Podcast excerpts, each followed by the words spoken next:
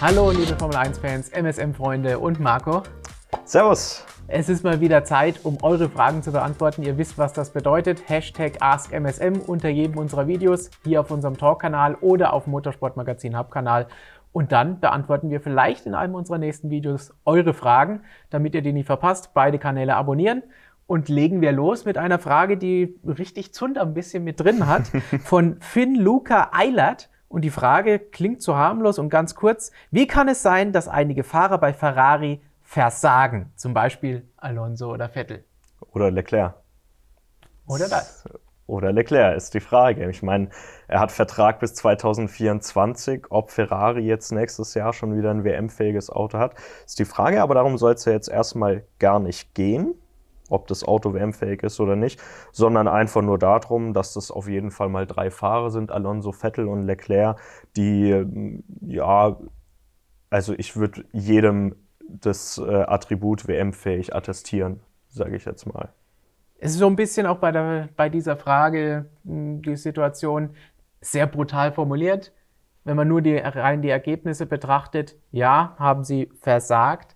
Aber haben sie denn wirklich versagt? Und wenn wir uns da jetzt die einzelnen Fahrer anschauen, Ziel ist es natürlich gewesen, Weltmeister zu werden mit Ferrari. Das Ziel haben sie verfehlt. Leclerc hat es bislang verfehlt. Was in Zukunft vielleicht noch kommt, werden wir sehen.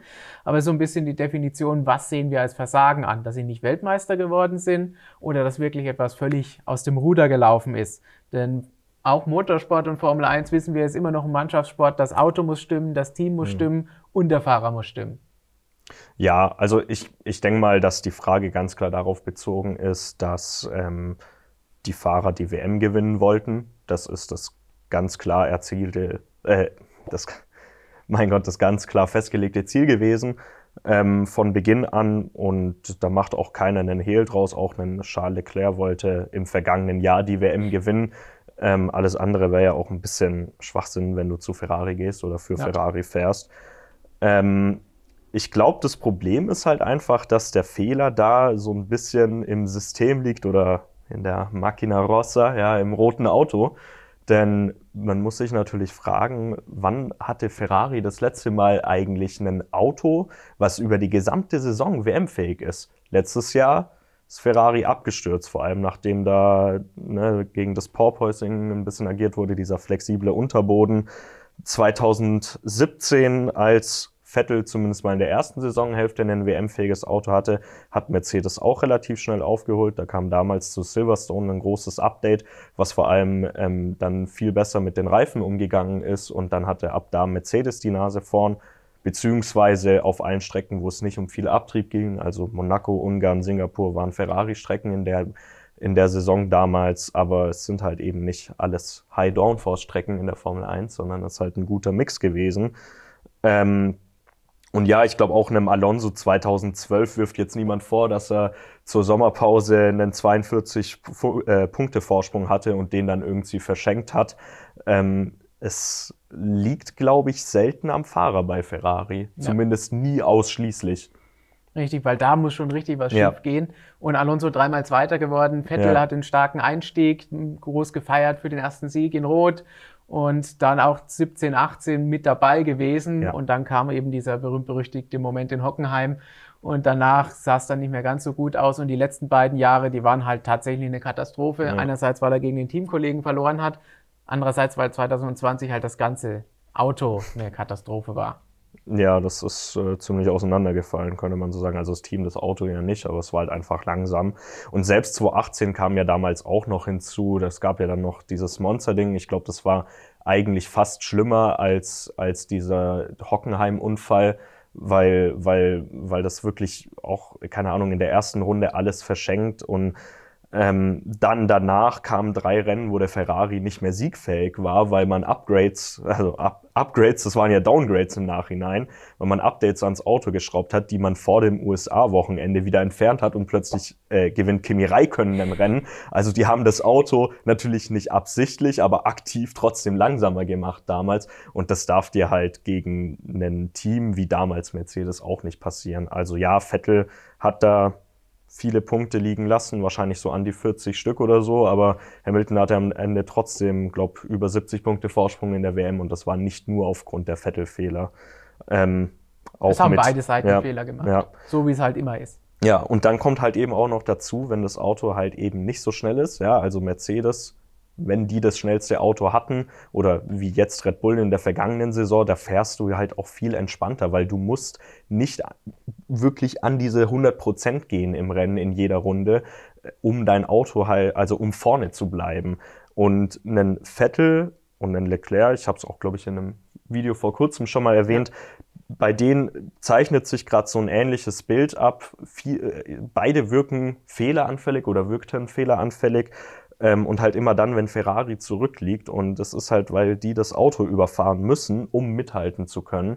Und wenn du halt immer am Limit oder vielleicht sogar in manchen Runden übers Limit fähr, äh, da über dem Limit fährst, das geht halt nicht über 300 Kilometer gut. Da wird zwangsläufig irgendwann ein Fehler passieren. Und Ferrari haben immer noch diese besondere Situation, wo immer dieser Druck von außen da ist, wo es Ja. immer heißt, ihr müsst Weltmeister werden, ansonsten ist es ein Versagen. Mhm.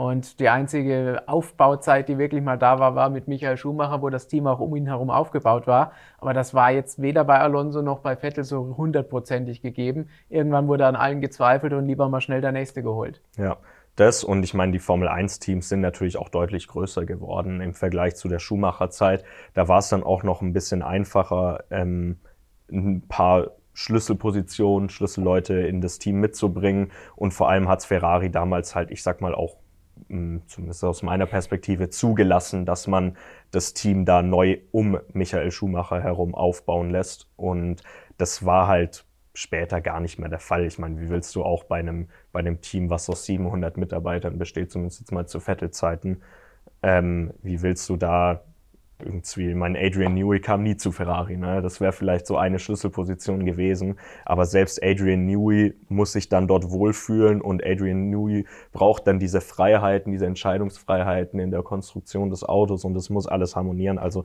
ist heutzutage auch gar nicht mehr so leicht möglich wie früher. Dann sagen wir, Versagen ist knallhart und brutal, Ja, aber nicht erfolgreich. Da kann man nicht widersprechen. ja. Nicht erfolgreich, vielleicht schon haarscharf am Versagen dran, Mhm. ist der Fahrer, bei dem es um den in der nächsten Frage geht. Die kommt von Carlos Roberti zu uns. Sogar von mehreren von euch. Drei, vier, fünf Fragen in diese Richtung haben wir bekommen. Und die heißt, was ist mit Bottas los? Absolut keine Leistung mehr. Hat er keinen Bock mehr? Und auch Professor Dr. Racer hat gesagt, ich mache mir irgendwie Sorgen um Valtteri Bottas. Wie kam dieser krasse Leistungsabfall zustande? Ja, der Alpha ist nicht ideal, sagt er, ist kein WM-Auto, aber Joe zeigt ja, dass da mehr drin ist. Und das ist, glaube ich, so das Größte, was man ihm vorwerfen kann. Der Teamkollege ist momentan besser als Valtteri Bottas. Ja, das kann man ihm auf jeden Fall vorwerfen. Ähm, grundsätzlich gab ja die Frage, hier hat er keinen Bock mehr. Und schön, dass sich Professor Dr. Racer schon um Bottas sorgt. Ich glaube, man muss sich keine Sorgen machen um Bottas. Ich glaube, ist jetzt vielleicht ein bisschen Hot Take, aber ich glaube, Bottas geht es gerade so gut wie noch nie vielleicht in seiner Formel 1-Karriere. Ähm, ich glaube, das ist so ein bisschen so die erste Saison, wo der überhaupt keinen Druck verspürt. Jetzt ist er natürlich dann auch nicht mehr so schnell, aber wenn man das vergleicht, bei Mercedes hat er halt immer den Druck gehabt, oder den hat er sich vielleicht sogar größtenteils selber gemacht, ähm, dass er halt mit Lewis Hamilton mithalten will. Und man, man sieht es ja an seinem ganzen öffentlichen Auftreten, der ist brutal entspannt, der, der läuft mittlerweile mit Schnauze und Vukuhila rum, ja, richtig Australian-Style. Der, ähm, seit er seine neue Freundin da kennengelernt hat vor ein paar Jahren, fährt er auch Radrennen und gewinnt er teils auch Radrennen über irgendwie 40, Wenigstens 50 irgendwo gewinnt er. Kilometer, ja, also ich glaube, dem geht's ein bisschen gut. Und ich meine, es ist von außen immer schwer, da, also ich will mir da jetzt zumindest nichts anmaßen, weil ob der, ja, hat der keinen Bock mehr? Ich glaube nicht. Also der fährt trotzdem im Simulator, wie er in den Insta-Stories postet, um sich jetzt auf das Montreal-Wochenende vorzubereiten. Ähm, ich könnte mir vorstellen aber, dass der Fokus oder dass die Formel 1 nicht mehr dieses absolute, diese absolute oberste Priorität ist, dem Valtteri Bottas alles unterordnet. Ja. Dann spiele ich jetzt den Spielverderber und bereite Professor Dr. Racer noch ein paar Sorgenfalten, denn ich würde sagen, man sollte sich definitiv Sorgen machen um die Karriere Oh. von Valtteri Bottas, denn so, ganz ehrlich, kann es nicht weitergehen. Schon gegen Ende der letzten Saison war das nicht überzeugend im Vergleich mit Joe und diese Saison im ersten Rennen gepunktet. Die haben momentan einen Punkt gleich. Ja, aber Bottas hat im ersten Rennen die Punkte geholt und danach nichts mehr. Joe hat dann noch zweimal gepunktet, nochmal zweimal zwei Zähler geholt. Und mit den Leistungen als sogenannter Teamleader, das können sie sich nicht leisten. Ja, das Auto ist nicht so gut, aber was da mal draus werden soll, ist ein Audi-Werksteam mhm. und das geht so nicht und so kann er da auch nicht als Teamleader noch in ein paar mehr Jahre reingehen und dabei sein. So wie der aktuell fährt, würde ich als Teamverantwortlicher oder besser gesagt als CEO Andreas Seidel mal drüber nachdenken, brauchen wir den Bottas noch? Ja, ich glaube ich glaub auch nicht, dass es bei Bottas noch lange gehen wird. Also ich glaube einfach, dass er aus, aus, aus Eigeninitiative, er hat einen Vertrag bis 2024, hat mich ein bisschen überrascht, als ich vorher nachgeguckt habe. Ähm, also theoretisch fährt er noch anderthalb Jahre, aber es wird mich absolut nicht überraschen, wenn er nach dieser Saison aufhört und dann da halt bei Alpha sauber einen Platz frei wird. Ich glaube. Also ob er von alleine aufhört, das würde ich dann vielleicht eher bezweifeln. Wenn, ja, müsste man da vielleicht mal schauen, ob das so eine Daniel Ricciardo-Situation wird. Ja, vielleicht wird es auch eine Daniel äh, Ricciardo-Situation. Das, das kann natürlich sein. Ich glaube, er hat Bock dabei zu sein. Ich glaube, er genießt es halt einfach gerade ähm, dass er noch in der Formel 1 fährt, aber ich glaube halt, dass er nicht mehr lang dort fahren wird. Und ähm, ja, für, aus Wen würdest du dann da sehen? In, Im Alpha sauber? Chance für Mick? Nein, das ist ein kleiner Insider. Ähm, Mick Schumacher, unwahrscheinlich. Ich meine. Warum? Ja, warum? Mick Schumacher ich wünschte es mir, dass er eine realistische Chance hätte, aber selbst Toto Wolf hat erstmal gesagt, wird wahrscheinlich schwierig, einen Sitz für ihn zu finden 2024. Ähm, dann kommt hinzu, dass ähm, Alfa Romeo nach wie vor noch mit Ferrari-Motoren fährt. Ich glaube, die Motorenfrage für die Zukunft ist da auch noch nicht mal ansatzweise geklärt. Ja, doch, klar, ja, aber Audi halt. Mick Schumacher ist jetzt nicht unbedingt an Mercedes gebunden, wenn er eine Möglichkeit bekommt, irgendwo zu fahren. Das heißt, das sehe ich jetzt nicht als das Problem an. Und ganz ehrlich, das, was Bottas da zusammenfährt, das kann Mick auch zusammenfahren. Und ein bisschen mehr in Zukunft, ja. ohne den großen Druck eines Werksteams da fahren zu lassen, ist auch nochmal besser. Und Joe hat sich momentan, so wie er fährt, das Cockpit auch für nächstes Jahr verdient. Ja, auf und dann kann man ja. einfach mal ausprobieren und schauen und hat dann immer noch ein Jahr, bevor es als Werksteam wirklich losgeht. Ja. Aber also da kannst du auch einen kompletten... Strategisch gesehen nicht schlecht. Ja, da kannst du Mick reinsetzen. Klar, wäre dann ja auch irgend so ein deutsches Team. Aber ähm, oder ein deutsch-schweizerisches äh, Team. Ähm, trotzdem gibt's halt auch Piloten in der Formel 2, gerade einen Oliver Behrmann, der sich gerade so ein bisschen hervortut, auch einen Victor Martins, gut, jetzt ein bisschen negativ aufgefallen mit dem Safety-Car-Vergehen, da auch zu Recht hart bestraft worden. Aber ich glaube, aus der Sicht würde ich eher in den Alpha Sauber ähm, dann einen Rookie reinsetzen als einen Mick, leider wie gesagt, wenn es Mick wird, freue ich mich total, weil das ist für uns gut, das ist für Formel 1 Deutschland gut, das wäre für alle gut. Ähm, hoffentlich dann auch für Alpha Sauber gut. ähm, aber ich glaube, dass die eher einen Rookie reinsetzen oder an der Seite von Joe, weil der natürlich auch extrem viel Sponsorengelder mitbringt. Ähm, ich glaube, mit Andy Seidel als Teamchef langfristig, vor allem sobald es dann wirklich ein Werksteam ist, schielt man da vielleicht auch eher auf einen etablierteren Fahrer. Das kann man dann immer noch sehen, aber da müssen die Verträge auch erstmal auslaufen mhm. und dann kann man immer noch bis dahin mal ausprobieren und schauen. Und hinterher kann man dann immer noch wechseln. Weil jetzt würde ein etablierter Fahrer da, glaube ich, eh nicht hingehen und da fahren wollen, nee, weil mit jetzt, den Möglichkeiten ja. wäre das jetzt vielleicht noch ein bisschen zu früh. Aber du hast gesagt, mehr Spannung, es soll besser werden. Darauf zielt auch unsere letzte Frage von Alfons ab. Und das ist eine Frage, die auch ein paar Mal gekommen ist die ist relativ kurz und sagt, brauchen wir wieder eine Regeländerung, damit es wieder spannender wird, damit die Spannung angehoben wird. Puh, das ist eine ganz gefährliche Geschichte, Nein. immer Regeländerungen zu fordern, nur damit irgendwas passiert. Ja. Denn dann haben wir die gleiche Situation ja. nur umgedreht mit genau. jemand anderem. Das ist, das ist der Punkt. Also Regeländerungen in der Formel 1, das ist immer so ein, so ein Quick-Fix. Also das ist so, keine Ahnung, das bringt eigentlich relativ wenig. Wenn es nicht für die Sicherheit ist, wenn es nicht fürs Racing ist oder sonst irgendwas, brauchst du die Regeln in der Formel 1 eigentlich nicht verändern, weil es macht nichts besser, es würfelt halt alles durch. Das ist dann eine Saisonhälfte, meistens die erste, dann ganz nice, so wie letztes Jahr, weil, oh, jetzt ist auf einmal alles anders und da sind Teams vorne. Das, das ist halt unvorstellbar, weil man sich halt so ein bisschen an so eine Hierarchie vielleicht gewöhnt einfach. Aber ähm, Regeländerungen, um etwas spannender zu, um die WM spannender zu machen, es wird niemals funktionieren. Entweder du hast Glück, aber in den meisten Fällen gibt es einfach ein Team, was die neuen Regeln am besten versteht, zumindest solange Adrian Newey noch in der Formel 1 arbeitet. Ähm, und was, also, was man eigentlich immer sieht, ist, dass meistens die WMs oder zumindest in den letzten Jahren die WMs ähm, zum, zur Ende einer Regelperiode am spannendsten wurden. Und ich ziele da jetzt nicht nur auf, ähm, auf die 2021er Saison ab, ich ziele da auch vor allem auf die Jahre 2006, 7 und 8 ab. Also gerade 2007 und 8, ja, die WM einmal mit einem Punkt entschieden, wo drei Fahrer im letzten Rennen noch Weltmeister werden konnten. Dann die WM 2008 in der letzten Kurve entschieden. Ähm, da da war es bis zum Ende spannend und ja, dann gab es neue Regeln und Braun GP dominiert auf einmal alles. Ja, tolle Story, aber spannend war das in der Saison halt auch nicht 2009. Und ähm, dementsprechend, also wenn man Spannung haben will in der Formel 1, dann muss man einfach mal damit leben, dass Regeln mal über eine längere Zeit bestehen, weil dann wird spannend. Weil es die Teams halt hinten aufholen werden und sich auch Sachen abschauen können, während die Teams vorne halt irgendwann, denen gehen halt irgendwann die Ideen aus oder die Grenze der Physik naht halt. Ja.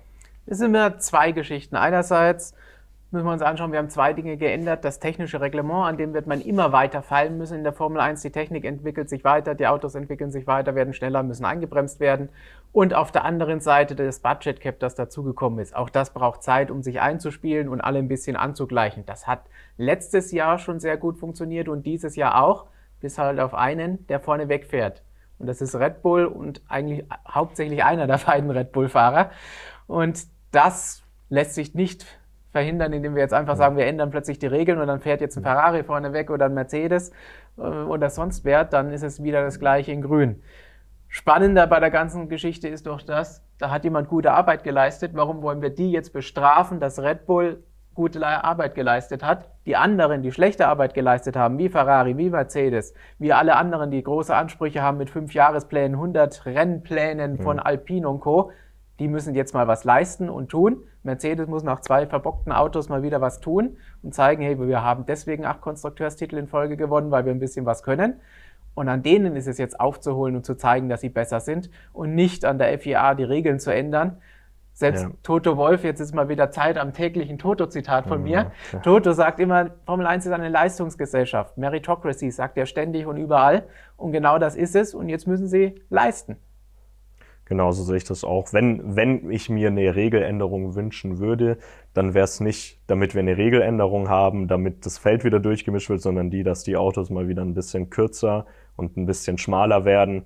Äh, einfach mal so ein bisschen runterskalieren, damit die Autos mal wieder mehr Platz haben auf der Strecke. Ich finde, Monaco ist eines der besten Beispiele, dass es eigentlich nicht an den Strecken, sondern an den Autos liegt, dass da halt mittlerweile, also diese, die, man hat es auch mal ganz gut gesehen, als 2020, glaube ich, der der ähm, 2005er Renault von Alonso durch Abu Dhabi ähm, bewegt wurde.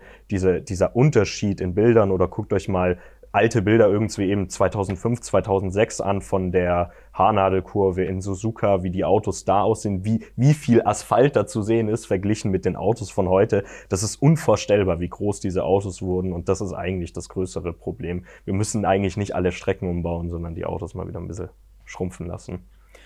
Schrumpfende Autos sagt uns, was ihr davon haltet, was ihr machen würdet, damit die Formel 1 wieder spannender werden soll. Und ein bisschen was zur Überholthematik und was sich getan hat mit dem neuen Reglement in der neuen Ära findet ihr in einer der unserer nächsten Printausgaben. Da werden wir auch einen Artikel zu haben. Also ich gehe mal davon aus, ihr seid alle schon Abonnenten. Wenn nicht, Link ist in der Beschreibung. Holt euch das Abo von uns und dann liegt es an uns zu sagen, danke für die Fragen, danke fürs genau. Zuschauen, danke fürs Mitdiskutieren an Natürlich, Marco, immer. danke fürs Filmen an Patrick und dann bis zum nächsten Mal. Ciao. Ciao.